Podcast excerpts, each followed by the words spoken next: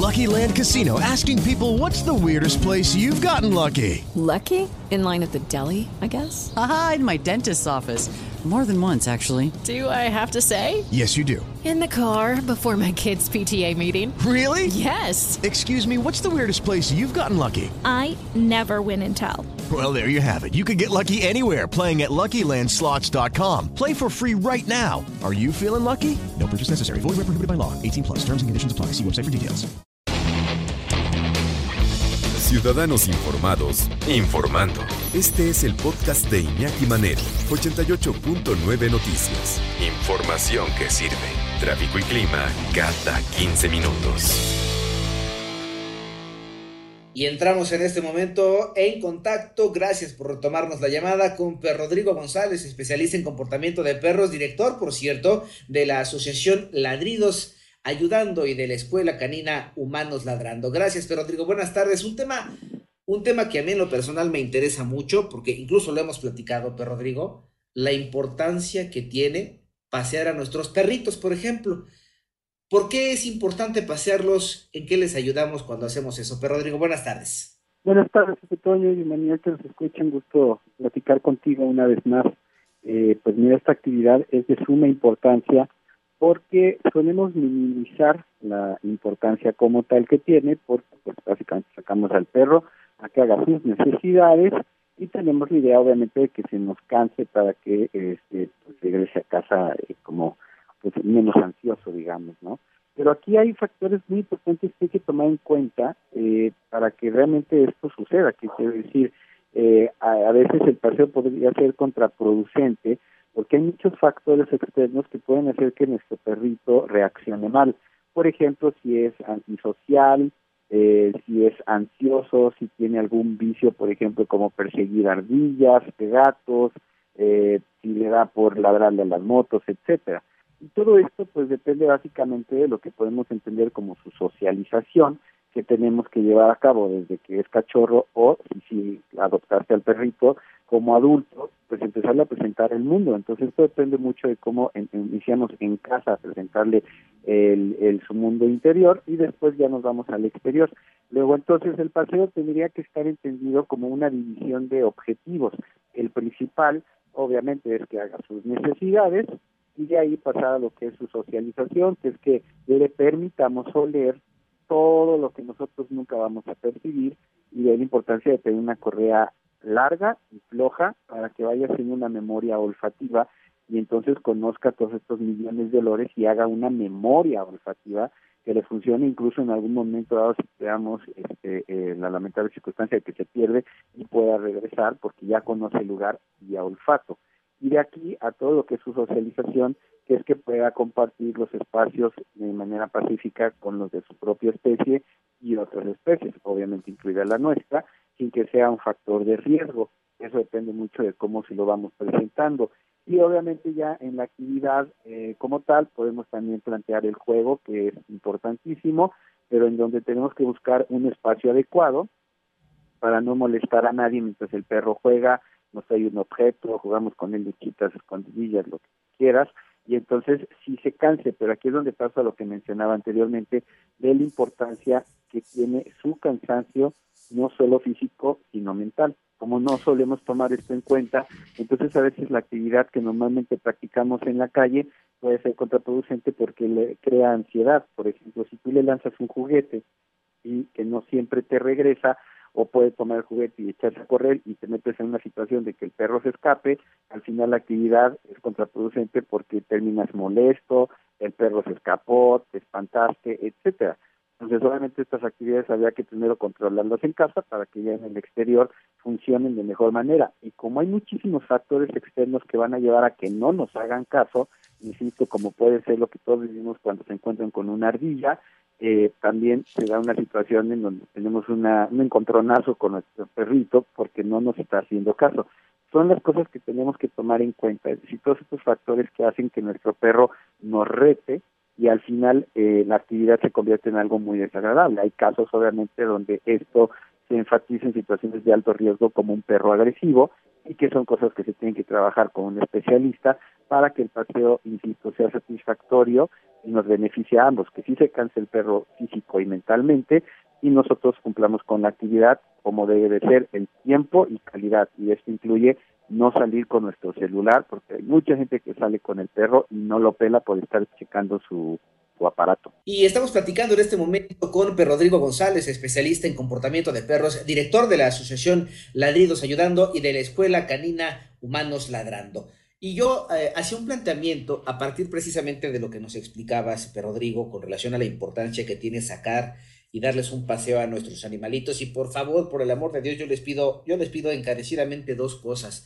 Cuando saquen a los animalitos, llévense las bolsitas para recoger las heces de los perros. De verdad, es una buena acción porque ayudamos a los perros y nos ayudamos a nosotros mismos a mantener los espacios limpios. Eso por una parte. Y por otra, tiene razón, Pedro Rodrigo. Dejen el celular guarden el teléfono celular, es para que saquen al animalito para que, para que logre múltiples objetivos, entre ellos eh, desestresarse, sí, ¿por qué no jugar, distraerse? Ya nos explicaba Pedro Rodrigo, nos explicabas Pedro Rodrigo, ir creando una memoria con base en el olfato, y aquí es precisamente donde viene un planteamiento, eh, por lo menos de mi parte, para contigo. El miedo que yo tengo, porque me ha pasado, es, por ejemplo, eh, procuro mantener las vacunas de mi perro y procuro tratar de desparasitarlo cuando corresponde, según me dicen los veterinarios, según me explican. Oye, le toca desparasitación, ah, ok, vamos a desparasitar. Oye, le toca la vacuna de la, de la perfecto. Y, ahí voy. Y entonces resulta que el miedo que tengo es que, pues, evidentemente en la calle no todos los perritos tienen los mismos cuidados, porque hay muchos perritos callejeros, o hay otros perritos que sí los sacan sus dueños, pero pues que andan al garete.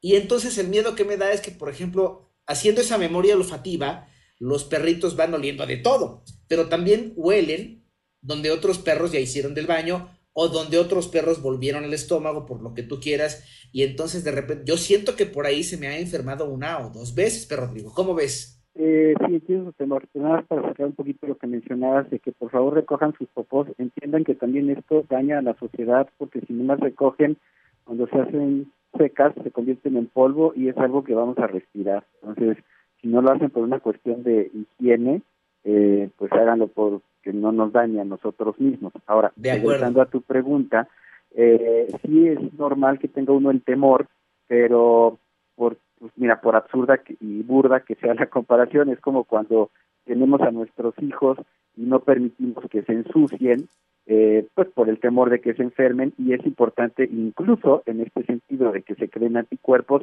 que convivan en la tierra, que se coman la tierra, este, porque esto va creando, pues eso, básicamente una protección natural. Y dado lo que tú mencionabas, que tenemos a nuestros animalitos eh, en un estado de salud óptimo, es decir, vacunados y desparasitados, eh, es menor la posibilidad de que adquieran una enfermedad, una enfermedad viral sí existiría en un momento dado el riesgo entonces de que a lo mejor pudiesen comerse algo que no debieran, pero esto también depende mucho de lo que nosotros trabajemos en casa para que ellos aprendan a soltar si nosotros eh, se, los, se los pedimos, ¿no? Si se comen algo que no deben, lo suelten inmediatamente y aminoremos el riesgo. Pero eh, en, en, la cuestión olfativa es importantísimo que permitamos que huelan, porque si no, pues vamos nosotros con la atención y el temor de que algo les suceda y, este, y no permitimos que se dé esto que planteamos, eh, que es pues que quieran esta memoria olfativa, es lo que realmente les funciona para tener seguridad y conocimiento de los lugares en donde están eh, recorriendo pues en el día a día. Entonces sí, habría que permitir que huelan y estar eh, sumamente pendientes eh, si se quedan demasiado tiempo, bueno, ver, la verdad es que no podemos saber por qué se queda tanto con el olor, pero eh, dejar que suceda y después ya eh, pedirle que camine y continuar, pero estar tranquilos y cumple con su cuadro de vacunas y desparasitación. ¿Cómo controlamos la ansiedad del perrito? Porque, por ejemplo, hay perritos que están, eh, pero alerta, ¿eh? puede estar en una casa, sobre todo cuando las personas los tienen en departamentos, pues ellos necesitan salir, necesitan un poquito más de espacio para correr, para distraerse, para soltar toda esa energía que tienen y para hacer su memoria, como ya nos explicaste. Pero ¿cómo controlamos su ansiedad, Rodrigo? Porque hay unos perritos que en cuanto ven el collar, ¡uta, no! Pero eh, se, hasta, hasta se ponen a temblar de la ansiedad que sienten porque saben, automáticamente ellos saben que van a salir, que van para la calle. Entonces, ¿cómo controlamos esa ansiedad? Eso por una parte. Y la otra, cuando los perritos se quieren a fuerza poner adelante de nosotros es porque quieren ir dirigiendo la manada o los dejamos? ¿Cómo le hacemos? Mira, la primera pregunta tiene una respuesta demasiado extensa que estaría muy bien verla en un programa eh, eh, pues con más tiempo, porque me encantaría dar como varios consejos para atacar la ansiedad en relación del paseo. Lo único que puedo decir es que eh, tenemos que sí buscar finalmente que haya un autocontrol en ellos de esa actividad, pero depende de nosotros, ya entraré en detalle. Y lo otro que mencionas, eh, en realidad es que, eh, por eso yo mencionaba anteriormente la correa larga. Tenemos esta idea eh, absurda de que el perro tiene que ir a nuestro lado, cosa que no le interesa en lo más mínimo y que se trabaja mucho en los trabajos de obediencia. Eh, pero al perro lo que le interesa es ir a distancia, lejos, corriendo. Entonces, mejor una correa larga que le permitamos alejarse y solo en ciertos momentos pedirle que camine a nuestro lado por cuestiones de seguridad, que no moleste a otras personas, el cruce de una avenida, etcétera.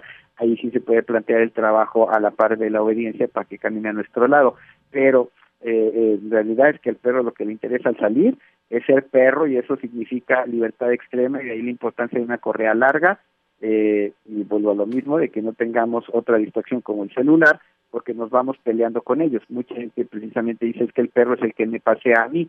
Esto no va a suceder si tú lo llevas al lugar adecuado y de la manera adecuada, que es aflojar correa, sobre todo los primeros minutos, que es cuando sale con más energía.